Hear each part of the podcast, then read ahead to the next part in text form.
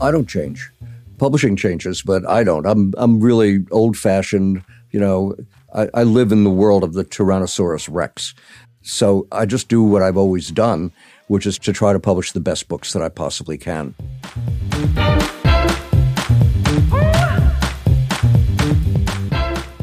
Was kannst du nicht?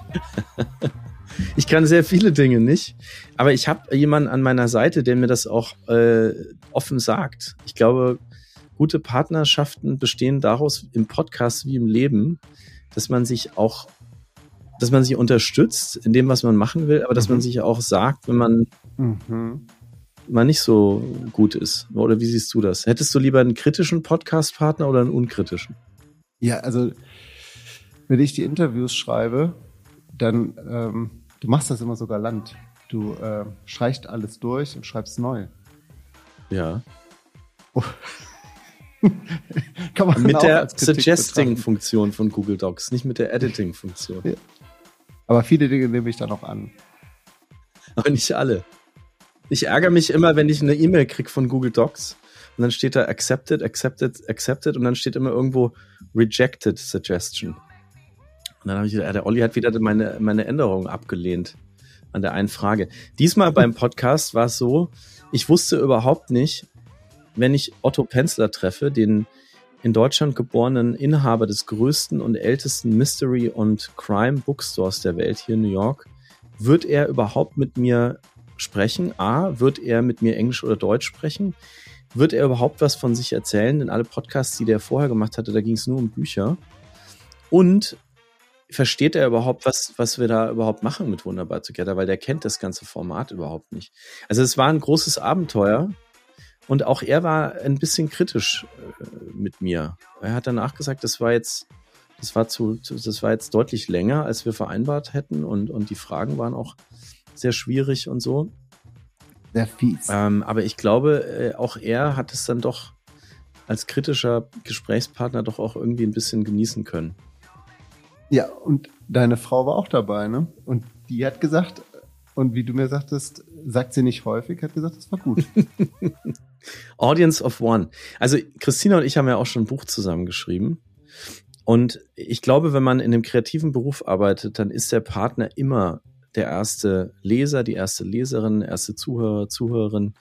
Und man muss sich irgendwie aufeinander auch verlassen können und muss sich auch ähm, zumindest im Rahmen des Möglichen kritisieren können. Wie, wie macht ihr das denn? Du hast ja auch eine sehr kreative Partnerin. Die Grafikerin ist Designerin, ähm, jetzt auch inzwischen Mom und äh, das alles wuppt jeden Tag. Wie, wie macht ihr das so? Genau, also, also sie ist auch meine größte Kritikerin.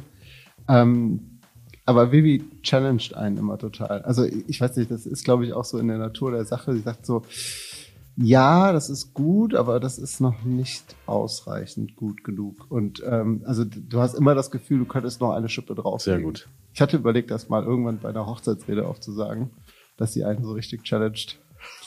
Aber ihr seid nicht verheiratet. Noch nicht, noch nicht. Ah ja, okay, gut. Also wenn du mich einlädst, weiß ich ja dann, worüber ich. Ne, ich mache dann so kling, kling, kling, kling, kling. So, ihr Lieben. Ja. ja. Go. Jetzt direkt rein, oder? Otto Penzler, äh, ein wahres Vergnügen, eine unglaubliche Stimme, ein toller Geschichtenerzähler. Heute alles auf Englisch, weil Otto ganz, ganz früh in seinem Leben äh, in die USA eingewandert ist. Viel Spaß.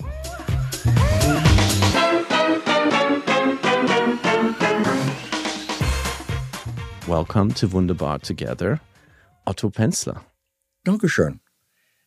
Otto, how do you actually feel about me pronouncing your name Otto? Otto? Like, how do you feel about the German versus the American version?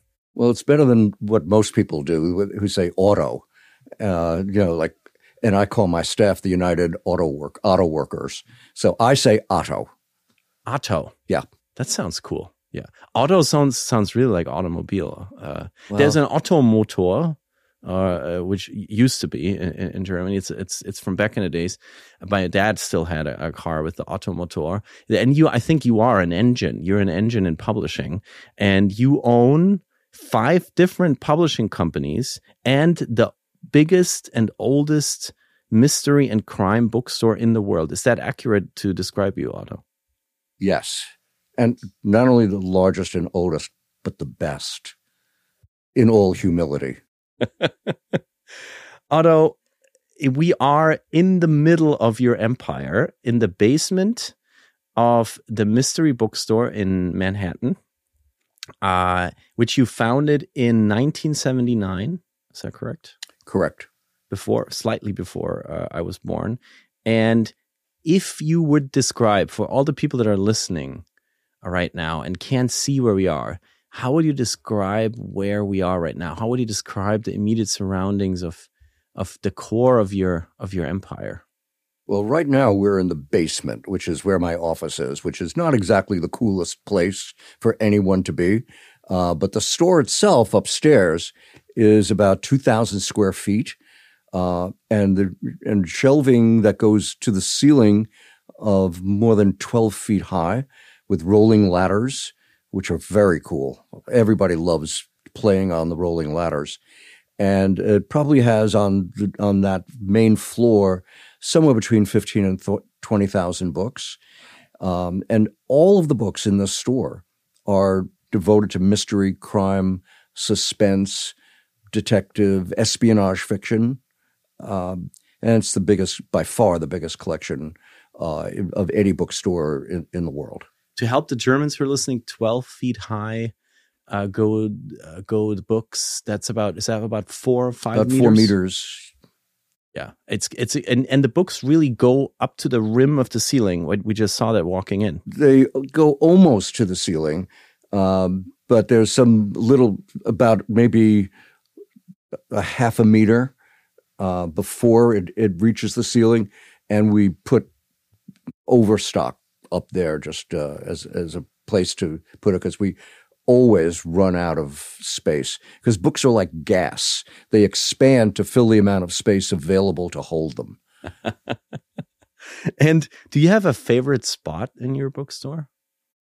Well, my favorite spot is here in my office downstairs, which is uh, uh, I have two easy chairs, two wing chairs, which well, most people don't even know what a wing chair is anymore. Uh, they're 19, essentially 19th century. Uh, Ohrensessel, I think it's in German. It, a, a, chair with ears. Ah, that's how the Germans call wing oh, chairs. is that right? Oh, that's nice. I, am going to use that. I, I, I like that. Uh, so yeah, this is this is my favorite spot. Um, my favorite spot on, on other times is being upstairs when authors come in to sign books. We have a beautiful leather couch, leather uh, sofa, and uh, they generally sit there. And I love being up there and talking to them while they're signing their books. And, and we do probably 200 signings a year. So uh, there are authors here all the time. And I love spending time with authors. As a, as a publisher and, and as a bookseller, I'm in awe of what authors can do. And so I think it's one of the reasons that I've been a fairly successful publisher and bookseller because I admire them so much. Because writing uh, a novel, even a bad novel, is hard. It's really hard. Uh, I, I've done a lot of writing, not fiction, but I've done a lot of writing of various kinds. And for many, many years, I would rather do yard work, you know, move trees and, and logs and rocks and so on, rather than sit down at my computer or typewriter um, and write because it, it's it, that's much harder. so much admiration for the people you work with every day and uh, the the physical objects you're surrounded by, even in your office. The books are literally everywhere. They're next to you. There's stacks of books. Uh, they're under our feet. They're in, in front of us. They're around us, even in your office. Is there a certain way that you organize the books in your store, or is it just chaos and you hope to find things? I'm German. I don't do chaos. the, the, the books are in alphabetical order by author, so that I can find any book in the store very quickly. Uh, otherwise, it would be insanity. And you wouldn't know. You probably don't know this, but I once had the biggest collection of mystery fiction first editions ever, uh, and probably a better collection than the Library of Congress or the British Museum because I had both English and American books, uh, about 60,000 volumes, all first editions. And uh, if those were in an alphabetical order, I would have I would have shot myself. Where are they now? Uh, about three years ago, when I realized that I was getting really, really old, uh, I decided that I I didn't want something to happen to me. Although my plan is to live forever, and and so far so good. But just in case it wasn't God's plan, also, uh, I thought I'd better uh, dispose of the books in a good way, and they went to auction. All of them. Yes, You didn't keep a single one. I kept some, but not because they were better books, but reference books, for example, um, uh, anthologies, because I I edit a lot of anthologies and I use other anthologies to find, especially old anthologies from the 19th century or early 20th century, where I can find material that other people won't have easy access to. What is the most expensive book you have in your store? Most expensive. I just sold the most expensive book. It was the first edition of Edgar Allan Poe's Tales, uh, which was twenty five thousand dollars. And somebody walked in and just bought that. No, people don't generally walk in and buy a twenty thousand dollar book. Now, uh, I know, I know a lot of uh, collectors, and uh, I let people know about it, and they know about it, and they write to me or call me and say, "What have you got? That's really fantastic," and uh, and I share it with them. Okay, and then they have a humidor at home, or how do they store it? No, books. You know, a, a lot of people have this sense that um, that you have to do something special. You know, uh, have climate control and, and that sort of thing. Well, you do. It's but books are comfortable when we're comfortable. So you wouldn't be happy sitting in a in in the bathroom right after a shower and having steam all around you.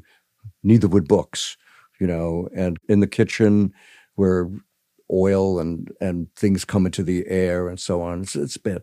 But if you have a, a room like this, um, you heat it in the winter and you air condition it in the summer, Mhm. the same as uh, as you would for your for Like yourself. organisms. Yeah. And uh, what are you reading right now? Nowadays, I read almost only manuscripts. I've slowed down a little bit. I can't read as quickly as I used to. I used to be able to read a book a day, uh, and I can't do that anymore. Because you skim through the book, or how, how does that work? No, I just read uh, Every page, every line. Yeah, I, I, I yeah. You you have to read every page, especially in a mystery, because if you don't, you're going to miss a clue or you're going to miss something of significance. Uh, but right now, um, uh, as I said, I read manuscripts. I'm reading the uh, the first edits on the new novel that I'm publishing by James Comey, Wow. the former FBI director. So you still read mystery and crime books because an obvious question would be: Are you aren't you like getting you know over this at some point? this is my life.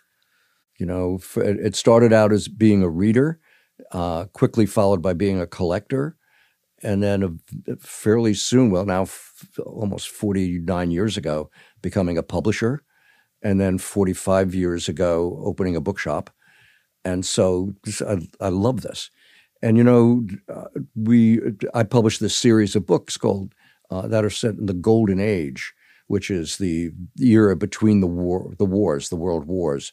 So these books were published in the 20s, 30s, and 40s. And I reread many of those before I reissue them again, knowing that, that I read them 50 years ago, but just making sure that they still hold up. Uh, but when we talk, that's a golden age. But really, I also think that this is a golden age because in the 20s, 30s, those stories, mystery stories, were mainly about the puzzle. But today, writers write about characters in a way much more believable, much in greater depth, greater literary style than they did in the 20s and 30s uh, and 40s. There are exceptions on both sides. There are where there were great, great writers in the 20s, 30s, and 40s, and there are lousy, terrible writers working today. But on balance, I think the the general quality of the literary quality of uh, of crime fiction is greater today than it was 60 or 80 years ago. Life is full of opportunities. Miles and More, Europe's leading loyalty program, rewards you with award miles on flights, travel, and in your everyday life. With the Miles and More credit card, you'll earn award miles every time you use your card. The Miles and More World Elite MasterCard offers you exclusive benefits, which make your Miles and More world even more valuable and diverse. Apply now and for a limited time earn 60,000 award miles as a welcome bonus after qualifying account activity. That's enough for a Star Alliance economy round trip to Europe. Did you know? As an exclusive benefit, you earn two award miles per $1 spent on ticket purchases made directly from Miles & More integrated airline partners, and one award mile per $1 spent on all other purchases. Do you have a favorite book of all time? A favorite mystery slash crime book of all time? Yeah, it you know it's it's always tricky if somebody asks you like, "What's your favorite movie?" You know, it depends on your mood and what you're thinking about. But generally, I would say I would say The Woman in White uh, by Wilkie Collins. Uh, it was written in 1860, um, and I I read it when I was fairly young and read it again many years later, and it holds up. It's a, just a brilliant novel that involves crime, suspense, romance, uh, wonderful characters. It's uh, just just a wonderful book. Wow, and it's it's so old. Uh, Just because something is old doesn't mean it's not good, you know. and, I speak about myself as well when I say that. um, you just talked about people who would not walk in here in general and say, "Hey, that first edition for 20k, here's my credit card." But I assume that because you're a specialized bookstore, people sometimes do walk in and have maybe requests that are a little weird or a little off. Is there some you can share? Like, what was something where you thought this is a a really interesting request that I don't get very often? Uh, well, that's that's hard because I, I don't actually work in the store anymore. I'm mostly down in my office working as a publisher. Uh, although I do, I handle all the rare books in the store because I was a collector for more than 50 years. And so I know more about collecting mystery fiction than anybody in the world.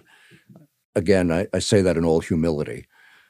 So for years, it's been a long time since uh, I worked in the store where people would ask me questions. But I did work in the store for 15 or 20 years. Uh, and there were many things. One of the things that's not so much a question, the questions are, are frequently like, five years ago, you had a book in your window, and I can't remember the author or the title, but it had a green cover. Do you know what that was? So, you know, that's the kind of question we frequently get.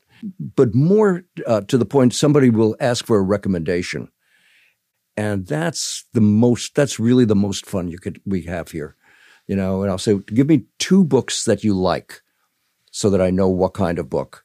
Uh, and if they say espionage, then I can give them a great espionage writer. If it's a British traditional cozy book, we can recommend that. If it's an American thriller, we can do that. It's uh, and that it, it's not an unusual question. It's probably the most common question that we're asked in the store is what do you recommend? What should I read next? Yes, beating Amazon to that. Yeah, that that's the great thing about having a what in America is called a bricks and mortar store. Uh, it means that there's a real store, a place to walk into with books and staff, people who know the books and can answer your questions and can help you during the COVID lockdown that we had, we weren't even allowed in the store for 90 days. Uh, we were locked out. And, uh, and that was true in many, many places. So everybody was buying everything online. When that ended, I think people were sick of buying everything online, getting book recommendations on Amazon, if you'll excuse the expression, that were, that were produced by algorithms not by a person, not by somebody who actually cared about what you read. Uh, and so our business became very, very good after after COVID, after the worst year in the history of the store. It became very good because I think people were so happy to be back with real people. When someone like me, who is not a, a mystery and crime reader per se, wants to get into it, wants to get hooked like you were many years ago, what would you recommend as a sort of like you know, an easy drug to to fall in with? It's that is also a common question. Uh, people who had a, a, very poor childhood because they're not mystery fans. So I feel that they've missed out on so much in life. Uh, I would always say the very same book, uh, get a copy of The Complete Sherlock Holmes. The stories, they're, you know, some of those stories were written more than a 100 years ago. Uh, he had a long career from 1887 to 1927, a 40 year history of writing mystery fiction. Um, but they hold up amazingly.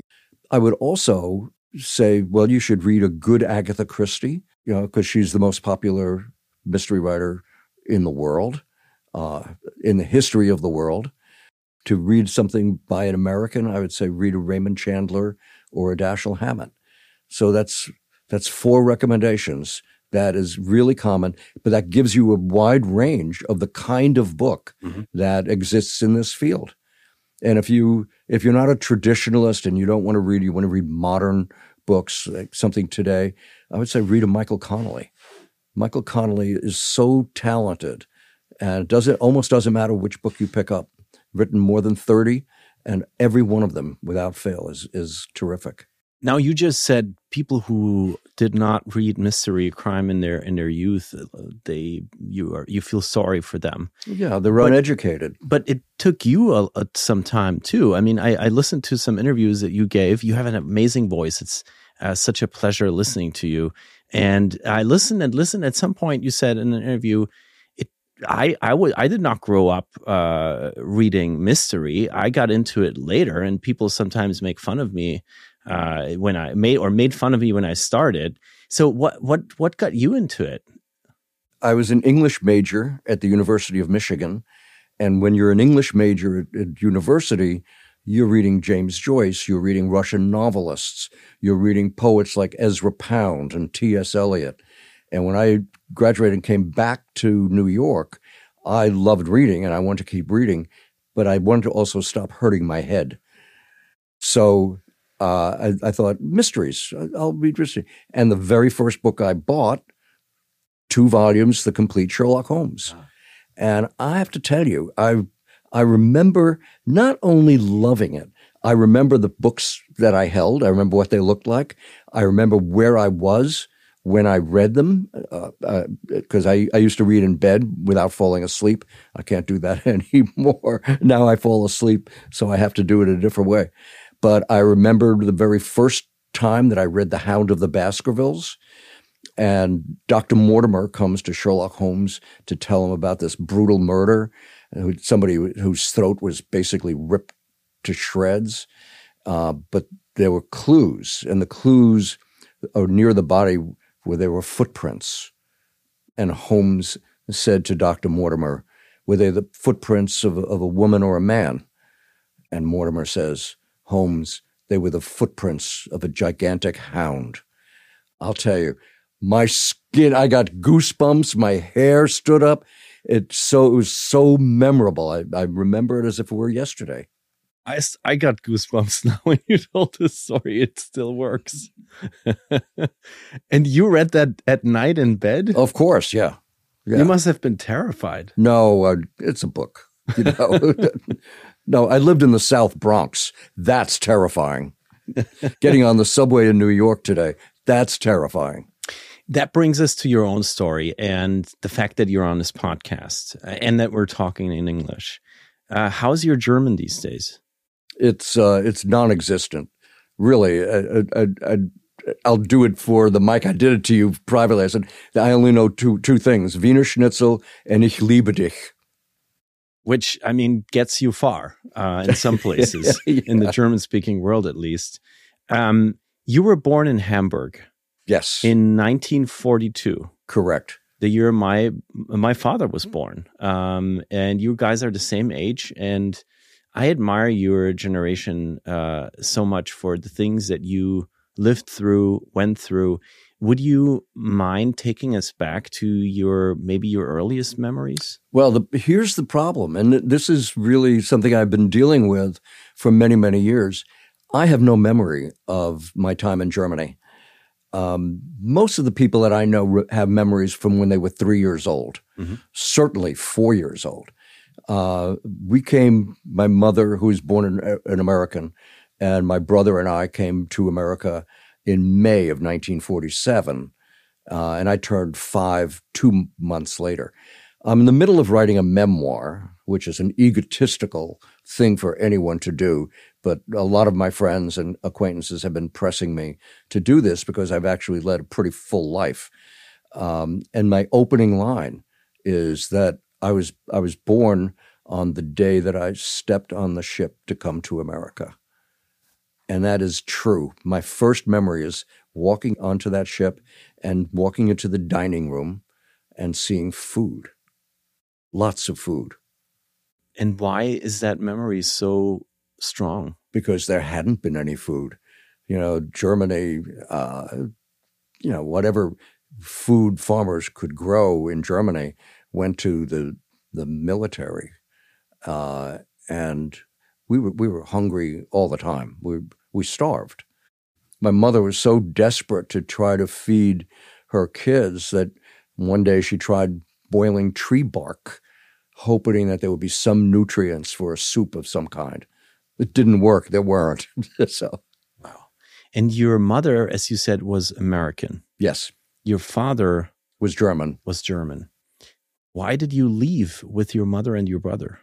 We wanted to come back to America. He was he was killed in the war. Uh, I, I, never knew him. I mean, he was killed when I was two or just about two. Um, we wanted to, my mother, all she lived for was to come back to America. So yeah, we were very excited about doing that. And your, but your mother, as an American, was in Germany during the war. Yes. Well, she, my, my father came to America illegally. He, uh, he was in, I don't know what it's called, but it's the equivalent of our merchant marine. Mm-hmm. And when that ship came to America, he jumped ship to come here to could stay in America. He became a scientist and eventually worked for a company that sent him to Germany to speak because he could spoke both, speak both English and German. And then war broke out, and we couldn't get couldn't get out. And it took a while because you know America had sent so many millions, uh, you know, hundreds and hundreds of thousands of soldiers, not to mention trucks and cannons and sh- tanks and bullets and all of that. And there were only so many times that you could cross the ocean. Yeah. So it took us a while. It took us, you know, two years after the war to get, to get to get out. And the boat you were on probably wasn't that wasn't Queen Mary. No, it was a it was a freighter uh, not designed for passengers. Uh, it took 11 days to cross the ocean, and I was sick every single minute of that trip. I was seasick every minute. Oh, poor you. And do you still remember the arrival? I do. I was, uh, we were scheduled to arrive sort of late morning, 10 or 11 or 12, and uh, I couldn't sleep. So I and it was common. I couldn't because I was seasick so much. So it was common for me to look out the porthole, even though you couldn't see anything, of course, because you're in the middle of the ocean and you were just trying out. to find the horizon somewhere. Just to see, yeah. So yeah. one night it was like I don't know, three o'clock or four o'clock in the morning, and I saw the Statue of Liberty. Uh, it was a little foggy, but in those days the torch was lighted.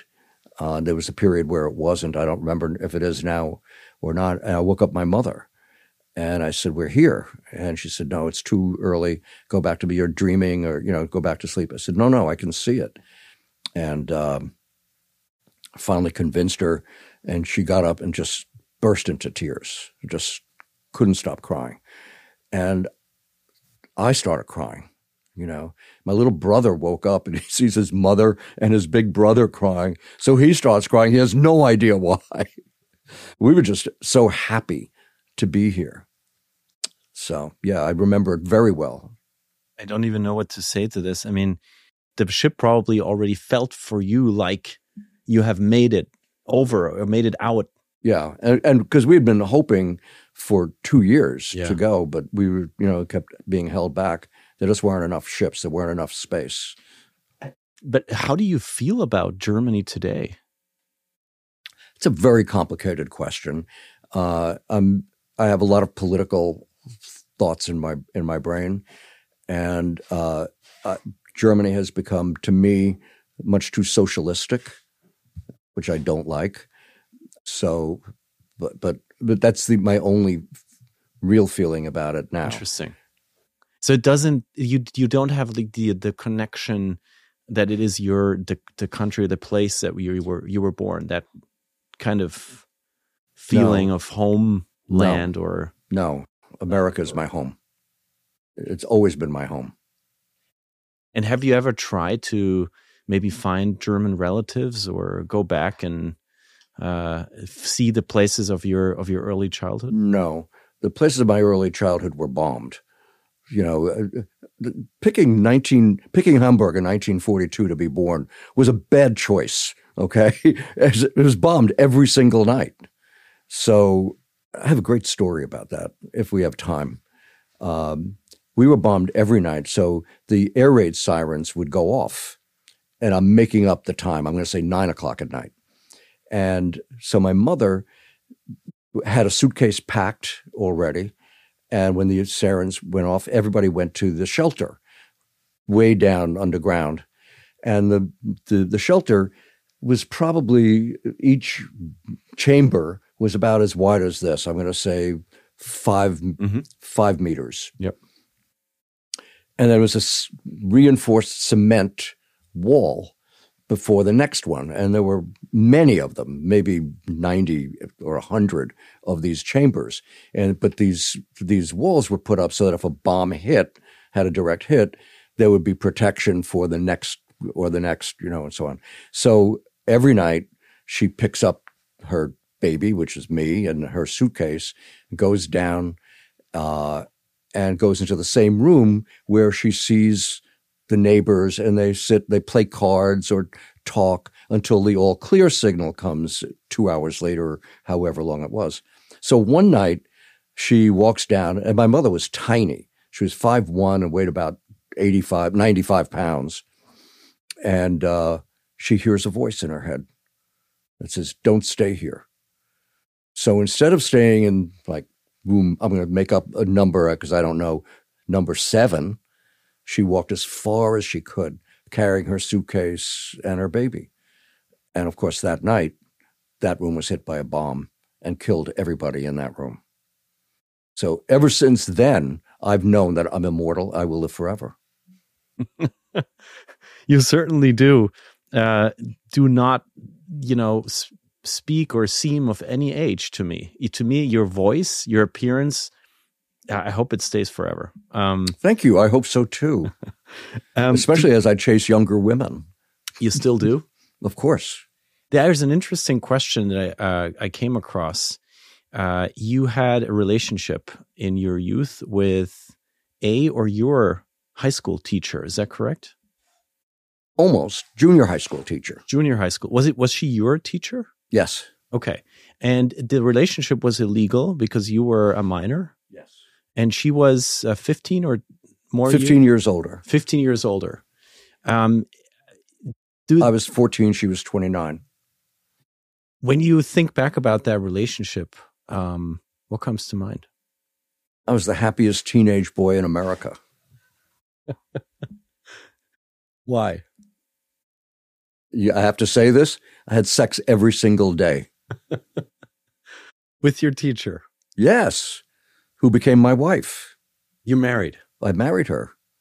So the time you just described when you went to college studying English literature, you were not married yet, but you Correct. you were keeping this relationship from afar. Yes, we wrote to each other every day. Wow. Do you do you keep those letters? Are they going to be in your memoir? Those letters are long gone because I had a second marriage and then a third. So the letters didn't survive. I didn't. Say, those letters did not survive. No. And uh, do you? Uh, last question about the the German the German side of you. Do you still have a German passport? No, I have an American passport. Did you ever? You probably brought one over. Never, uh, no, I never had a German passport. I was born an American citizen because my mother was American. I see. So I always had a, an American passport. Interesting. In now, um, to the Germans, uh, I have one more question because the Germans and mystery and crime is a really interesting uh, phenomenon for me personally. Uh, there is a love for mystery and crime in Germany that is never ending and very intense and passionate. Uh, it is on the bestseller list. You can see crime and mystery everywhere. And there's almost, I would say, a ritual for Germans, German families, German couples, uh, and or German groups of friends even to watch uh, the Sunday night Tatort. Tatort is the place where it happened, the crime scene. Uh, it's uh, the the longest series on German television. Every it's very highly produced. It's famous. It's really a kind of bonfire moment still every Sunday when people gather to watch the Sunday night crime story on television. Mm. What do you make of that? Uh, I think it's, I'm guessing, and I have no way to know this, but I think that it's because mystery fiction in Germany is a relatively new, new phenomenon. Detective fiction can only flourish in a free society because in, let's say, Nazi Germany, or uh, Soviet Russia uh, or today China. When there's a crime committed here in America, where do we go? What, who do we call? We call the police.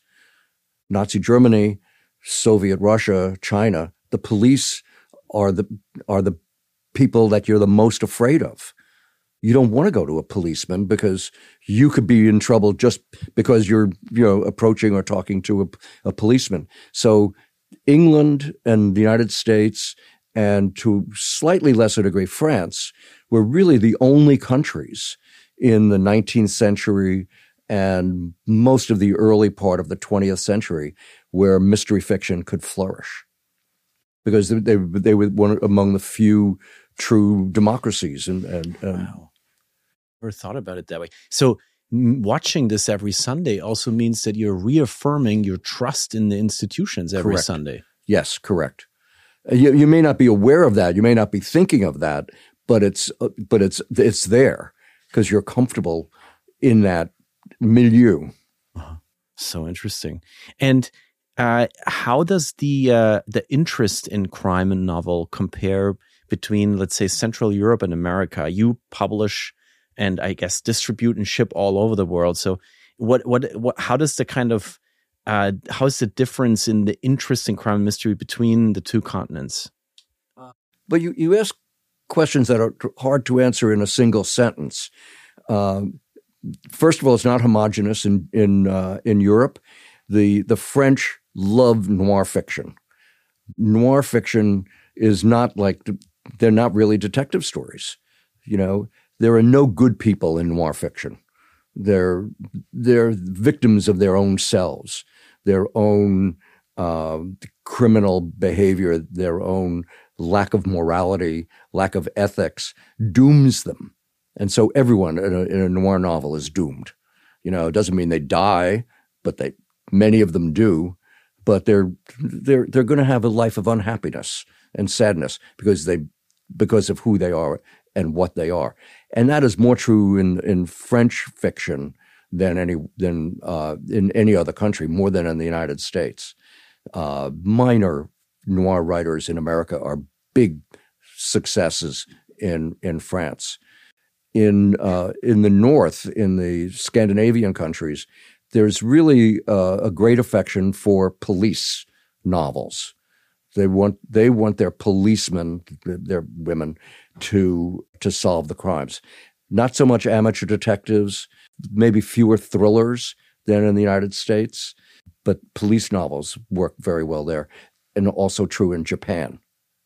Huh. And here we are again with the free societies that you talked about that love police stories. Mm-hmm. Very interesting. And what is your theory on why so many people around the world, no matter where they live and where they are from, are drawn towards dark stories? Well, most mystery fiction is not dark. Yes, there's a murder. Oh, well, you know. But unlike in real life, the bad guy is caught and punished. So it's a, and nobody, this is my own theory. Nobody else ever talks about this. I think basically, as human beings, we're conservative. I don't mean politically. I mean, we, when we go to a restaurant and we order steak, if somebody comes and brings us lobster, even though we love lobster more than steak, we don't want that. We expect what we ordered. We expect an orderly universe. When we walk out in the nighttime, we expect it to be dark. So when something happens, like in a small town, somebody is murdered, what everybody is used to in that town is everybody's friendly, everybody's safe, every, every, society you go into a grocery store you know the grocer and he sells you stuff and you're buying things that you want. So you want that normal life to exist. So when somebody comes and tears the social fabric by killing somebody you the reader as well as of course the characters in the book want that crime solved and i think the one of the great attractions of it is that norm, normality is returned. It's the opposite of science fiction, which is anarchic. So it is it is a deep longing for for for structure or for, for structure for normality. Huh. Um, thank you. I I I was not aware, and it tells me so much about how deeply human uh, mystery and crime actually is. It is, and and remember, it, mystery stories. And now I'm mostly talking about detective stories, not so much thrillers and not noir fiction, but detective stories.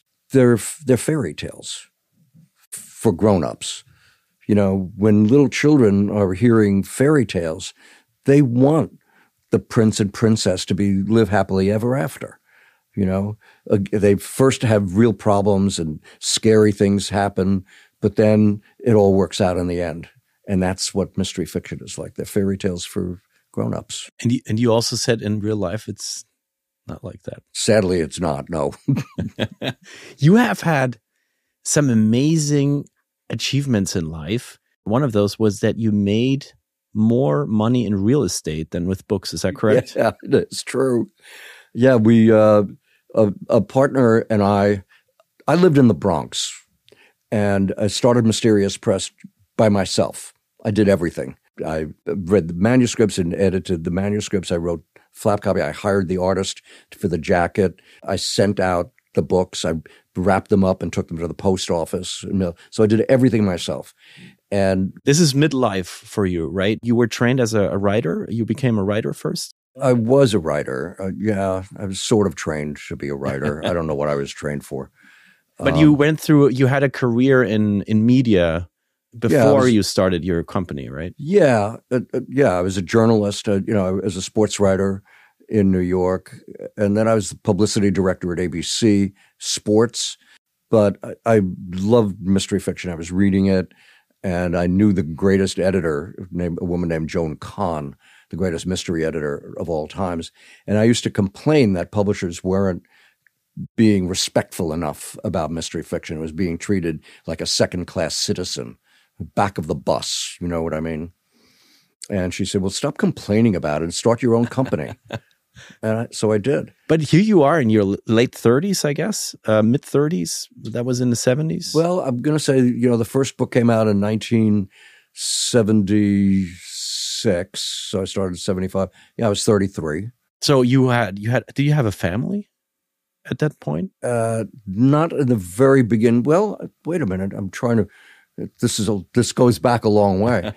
uh, no, I was single. Uh, I okay. got divorced from my first wife at the age of thirty, and then I met my second wife when I was thirty six. So I started at in between. When i in between yeah. Because i was just thinking when you live in new york city and you have a family and you have a job uh, starting a publishing company from scratch out of your apartment is maybe not the nearest decision. No it was it well i mean only recently do I recognize that it was a good decision. For a lot of years, it was a not a good decision at all. But you were a freewheeling single at the time, and you were ready to to Yeah. change your life, and then said, "I'm going to make this leap from having a paid job with a monthly paycheck to."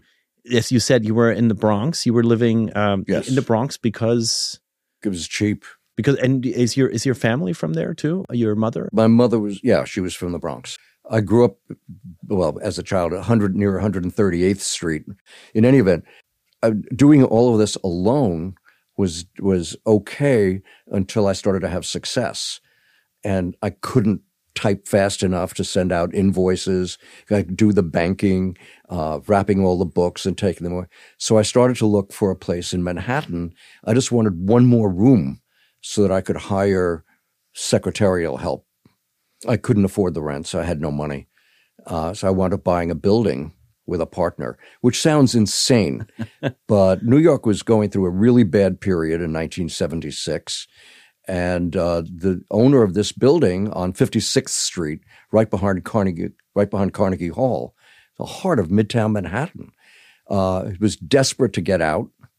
My life savings was two thousand dollars, and that was my down payment.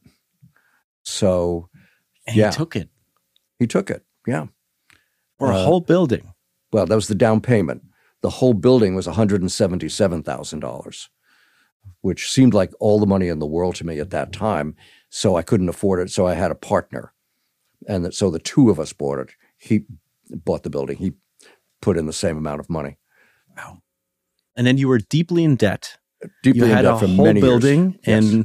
In in almost broke Manhattan. As you said, there were a lot of empty storefronts. There was crime. There was it was a very difficult time. Yeah, And here were you. Yeah. So when we sold the building, he, I was happy there. He wanted to cash in. He, he was retiring. He's my age, but he was retiring, and I couldn't. aff- I still couldn't afford his half of the building. But when we sold it, we made a bunch of money. I guess so. A bunch of money. I think I don't think you sold it for one hundred and seventy seven thousand dollars. no, but I'll tell you, the taxes took a huge chunk, probably around 35, 40 percent. So that means uh, uh, probably 10, 15 years ago, you were a millionaire out of a sudden. You had to for sell. for about th- for about three months. Yes. what did you do? Well, we uh, I was married to my third wife, and we bought an apartment on Park Avenue and 63rd Street. Good for you. She called it par- the corner of Park Avenue and Ferragamo.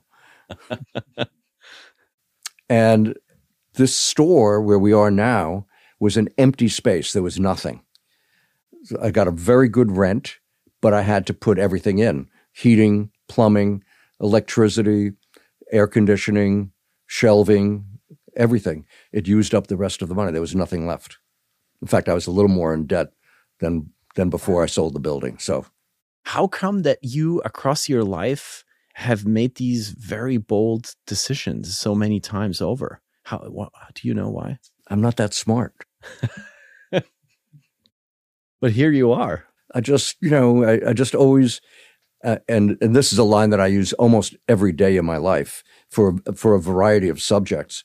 I always say I live my life as an optimist, which is true. I do. Mhm. So I could ask the most beautiful woman in the room for a date, assuming that I, that she was going to say yes, you know, or go into debt, assuming that somewhere I'll find the money. Uh, You know, for for many things, and it's largely worked. Sometimes it didn't. Are you single right now? I am. Okay, so if somebody's listening, they should come to the mysterious bookstore. Yeah, especially if you're beautiful, because I'm very shallow. um, how do you make money in your business these days? You you said that the business is now successful. What is really making it work for you? I mean, the book world has gone through so much change ever since you picked up your first book and and published it. How is it working out for you now? Well, I don't change. Publishing changes, but I don't. I'm I'm really old fashioned. You know, I, I live in the world of the Tyrannosaurus Rex. So I just do what I've always done, which is try to, in the publishing part, is to try to publish the best books that I possibly can. And uh, two times in my 48 years of publishing, I decided to publish books because I knew they would make money. And Two Both. times. two times, and both of them failed, which taught me the lesson that that's not why you publish a book. You publish a book because it's really good. And I've stayed with that. And because I've been doing this for so long, first of all, I have a lot of experience, but also I've made a lot of friends. A lot of writers know me, and they know how I publish. They like how I publish, mm-hmm. and I've and I have great relationships with literary agents who bring writers to me. You know, my, one of the most important books I've ever published is James Comey, um, his, his first novel, and now we're publishing his second novel. Well, the agent called me and said, "Would you be interested in publishing James Comey?" It's like, are you kidding me? You know, he's huge. Why aren't you going to Random House or Harper? And the reason that the agent did that is because I published another one of his writers and I made his writer successful. And when he asked Comey, said, Are you doing, you just want to write a book? And Comey said, No, I, I want this to be my career. I want to do this for the rest of my life. And the agent said, In that case, I'm going to give you the best editor in the world. I didn't say that. I'm just quoting. um, well, but books have been called dead so many times when radio came, television came, Yeah. the internet came, when the ebooks, the ebook readers came, and now we have AI. Yes. So now everybody could basically in 30 minutes chunk out, churn out a, a, a volume and send it over to you and say, here's my manuscript. How do you how do you feel about that? Well, first of all, it, it's true that there, the death of the book has been predicted forever, you know, because there's always something new. Um, but if somebody sent me an AI book and I read it, although I don't read most of the submissions anymore, uh, I have staff who, who mm-hmm. does that, but we would know it in a minute. You would you would recognize it as being pedestrian, ordinary, and without any literary style, without any reason to exist. So the the human intelligence sniffs out the artificial intelligence. Absolutely. Now, will that be true 20 years from now? I don't know. I don't know anything about AI and and frankly, I don't want to learn. I don't care. Are you are you going to skip? You're going to. I mean, because you would you say you adjusted to all the other changes in the book market, or did you just also breeze and breathe through The- those? the- yeah, I ignored the the changes. You know, the small companies bought by large companies, large companies being bought by larger companies, and so it doesn't affect me. I don't care. It really. People say, "Well, aren't you worried that the big companies are going to take over everything?" No, on, it's on on the contrary. There's a uh, there's only five big publishers now, and uh, there are more small companies starting up all the time. And you know, I'm the combina- I'm not the tiny company because we're doing, you know, we're selling a lot of books. How many? Well, it, dep- it really depends on how we count, because I one I have five companies. One of them is an e-publishing company that publishes only ebooks, um, and we publish. I mean, we we sell hundreds of thousands. You know, do do we count those as books? Well, I do, uh, but they're not real books. Real books are physical books, and I don't know exactly how many we sold, but but it's in the hundreds of thousands. Do you know in how many stories you invest a year? in Mysterious Press, we're doing uh, 16 books this year. The American Mystery Classics, which are on the shelf behind you, we do one a month. So that's 12 a year.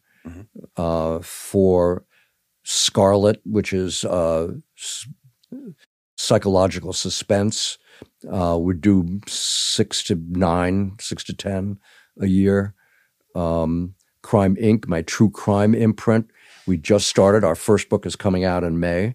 A huge trend, right? In within your world, true Yeah. crime. But I've never published it before. But I just, I thought I had a very, very talented editor on staff who is a great true crime expert. And he said, Would you consider doing this? And I said, Yeah, you're, you're the editor. What's your theory on the popularity of true crime, though? Uh, I don't know. The greatest popularity is on podcasts for true crime. And I don't listen to podcasts. Podcasts don't interest me. you have been on many of them that I've seen. I, I have, but it's only, mostly because I'm trying to promote my books, my bookstore. You know, it, I, I, don't listen to them. But I also, the, in the same vein, I don't have a, a, an electronic reader. I don't have a Kindle or an iPad or all those things. I read physical books. So technology has passed me by. I don't know anything. Do you have a book that ke- a gift that keeps on giving? A book that just has been your bestseller uh, all across? Well, yeah, but you know, I was an imprint at other houses for a while, for for most of my my life. After I after I started my own company, it was it was just mine, me running this thing for about six or seven years. But then I became Mysterious Press at Warner Books, Mysterious Press at Grove Atlantic, Mysterious Press at Houghton Mifflin Harcourt. So those books don't stay with me. They stayed with those places. I went totally independent in January of 2020. So one of the very first books I published was a book called When Christmas Comes by Andrew Klavan. And it was tremendously successful. And then we said, well, let's reissue it in 2022, which we did. And we reissued again in 2023. And it continues to sell very well. So that's kind of my, you know, goose laying a golden egg, if you want to call it that. And just to understand, now we have learned about your business and the existence of the publishing companies and the bookstore why do you even have a bookstore? I mean, you could also, oh. also just have stayed a publisher for all this time. Oh, I love my bookstore. I love my bookstore. I love rare books. Uh, I love talking about books with customers who come into the store. Uh, I just love being in a bookstore. I like. I miss working on the floor. You know, behind the desk, uh, waiting for people to come up and ask questions and so on. I miss that. I don't have time for it. But I did it for about more than 15 years at my old store on 56th Street, and I I enjoyed it every day. Unfortunately, everybody thinks that that's what running a bookstore is. No, the hard part starts when we close the door and we start dealing with finances. How are we going to pay the bills? What books can we return? What do we have to order? Uh, what do we have to put back on the shelves? None of that is fun. The fun is when the store is open and you're talking to people. I have only three more questions. Uh, the first one is what kind of business wisdom about publishing did you once believe in and now know it's complete bullshit? I, I never believed that it was a real business. I started it out I started out really thinking this would be fun to do and I'll earn my living as a free, freelance writer. Um, it's hard to earn a living as a freelance writer even with talent and I didn't have it. So it was really hard. Um, I earned more money as a lecturer speaking about Sherlock Holmes mostly or mystery fiction. So the publishing kind of was just like, oh, wouldn't this be fun to do this? And so I, didn't have a business wisdom in mind. The store was the same thing. We bought the building because I didn't, ha- I couldn't afford an apartment. And so once I had the building, I thought, hey, wouldn't it be fun to have a bookshop? And that was that was my plan. Now, did I have a a, a P and L, you know, you know, a profit and loss statement or a business plan. No, if I had done a business plan, I would never have opened the store because you can't make money as an independent bookseller in New York. But we have. We're still here, and I pay my my staff salaries higher than much more than Barnes and Noble pays or or other stores, and I pay them. I've never missed a payment to my staff. Wow. How much staff do you have? And what does Barnes and Noble pay a bookseller? Less. I mean, there are different grades and so on, but less. I know this because people who work at B&N, Barnes and Noble, who come here for a job interview and, and they go, "Really, you pay that much?" So I know it. I know that's true. Wow. Who will take over your business and your bookstore one day? In the bookstore, probably my manager Ryan. And down here? the publishing, it's already in my will that my several people on my staff will inherit the business. Do you have children? Or? No. No. So the the people that are around you right now in this That's building my family. is your family, and they're going to take over one day. Yeah. Are you are you going to do something like retiring? Uh, Are you planning on that? You're looking at me like, are you Retire? completely nuts? to do what? Like learn to play golf? To play shuffleboard in Florida and wait to die? No. no, I I will I will retire when they when they pull my pen out of my cold dead hand. If the end of your life, this is my last question, would be a mystery novel, what would it be like? A husband coming home and catching me with his wife shooting me. Is that a mystery novel? Well, it's the beginning of, of it's certainly the beginning of a mystery novel. Otto Penzler, thank you so very much. uh, it's a true delight. And uh, we always, at the end of the podcast, give the microphone once more to the guest. Is there anything we haven't talked about that is important to you, or anything that you want to share with our listeners? This is your, yeah, your your word, uh, your word at the end. You you covered an enormous range, uh, and you lied to me. I mean, you said it was going to be like twenty minutes, and we've been here for like nine hours. So obviously, you're going to do a lot of serious editing. Uh, you can leave out the part about when I was 14 and started with my teacher. Yeah, I think we'll start with that. no, no, I, I, I really, you really have covered such a wide range. You know, there's there's l- not much else to to tell you about. My years as a bookie, but that's not really appropriate here. Everybody has to read my memoir when it comes out. It's probably going to take me five years to write the damn thing, so we'll see what happens if I ever finish it. Do you have something like a, a life's motto or something like that? A guiding Um, line? Yeah, I, I don't I don't call it that. I but I, as I said before, my my motto basically is to be optimistic, and w- m- well, what I frequently call my life motto is uh, when confronted with a choice, do both. Thank you. Uh, it's been an, a real honor, and thank you for your time and uh, your amazing stories. Uh, Thank you. I'm still I'm still haunted by the Hound of Baskerville. I, I know how to say it now, don't I? yes. thank you, Otto. It's my pleasure. Thank you.